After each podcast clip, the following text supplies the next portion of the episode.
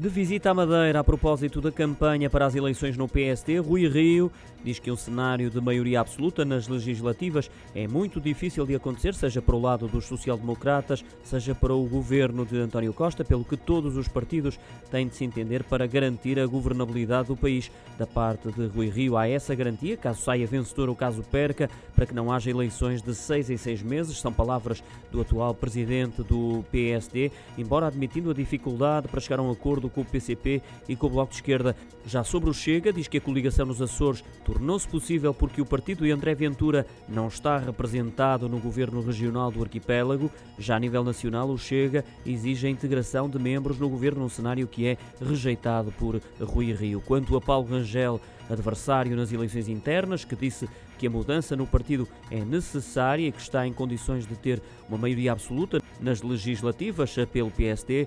Rio diz que eh, acaba por ser um elogio ao seu trabalho, tal é o otimismo em relação às possibilidades do partido nessa luta a dois com o PS pela governação do país. Relembro que as eleições no PSD estão agendadas para o próximo sábado.